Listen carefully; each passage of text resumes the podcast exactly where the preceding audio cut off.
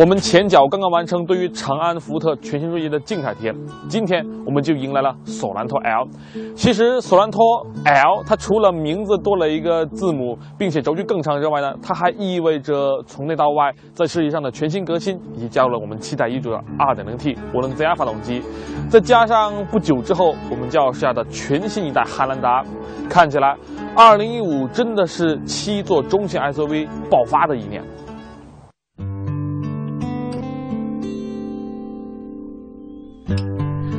从外观上来看，起亚的索兰托 L 可谓极为符合中型 SUV 买家普遍的审美。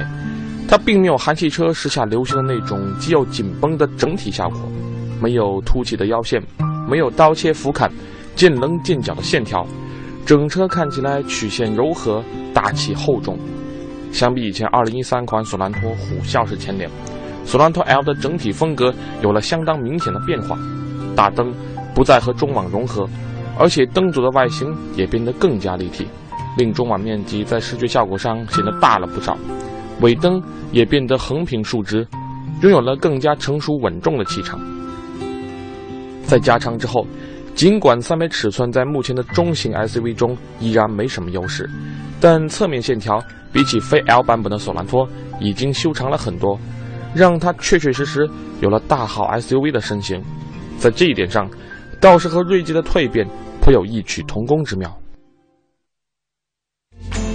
在内饰的部分呢，我想先跟大家分享的就是，我们组里所有接触过这台索兰托 L 的同事，都对它的内饰给予了很高的评价。我们逐一的来跟大家分享一下。首先就是在内饰的这种设计感上，这台车算得上是这种很干练而且很简洁的风格，它有一定的层次感，向上跟下的层次感可以说还是很分明，但是不会给人丝毫这种很复杂或者说很凌乱的感觉。其次，它的材质呢，上面这里是这种软性的材质，而且还有这种仿缝线的设计，是不是很像之前丰田在某些车型上做过的这种设计呢？然后中控台中间两侧这个地方也同样是软性的材质，所以材质方面它的表现也同样是无可挑剔，甚至于我觉得要比我之前刚刚接触过的全新锐界还要更加的细腻一些。而在整个操作方面，这台车给我的印象是真的非常的便利。这种便利首先体现在作为 SUV 应有的一个要素，就是大字上。这个大呢，体现在它所有的这种旋钮，像空调的旋钮，包括这种按键，包括下方的像座椅加热、座椅通风、方向盘加热，它所有的按键都非常的大，所以使用起来会很直观、很便利。其次，它的这个屏幕，我真的想是想多说几句。嗯，它的整个屏幕，它是一个电容屏。它的重点在于，它除了功能性丰富之外，整个系统的流畅性和它的这种响应速度表现真的是很好。说到这里，我真的是感慨颇多，那就是我最近使用的这台我的华为荣耀六的手机，已经出现了一种很明显的卡顿的问题，甚至于打开一个输入法都要卡顿个十几二十秒。所以，这种系统的流畅性对于使用体验来说，真的是有着非常大的影响。而在这一方面，索兰托 L 的这个屏幕表现毫无疑问是非常优秀的。还有一个地方就在于，它的这个仪表板中间圆形的区域之内是一个全液晶显示的画面，所以呢，它里面的这个速度表的指针是一个虚拟的指针。像这样，我们把车辆的电源完全关闭的时候呢，中间这个区域是完全全黑的。然后，我们再把车辆电源接通之后，会发现它里面的画面一下子就变得非常的丰富。所以这个地方的表现来说，它也体现出来了挺不错的科技感。储物空间方面，我们来看一下，这个也算是索兰托 L 当中一个很大的亮点。找一个顺序，从上到下吧。上方有一个眼镜盒的配置，然后呢，中控台是最让我满意的地方。前面有一个超大的储物盖板，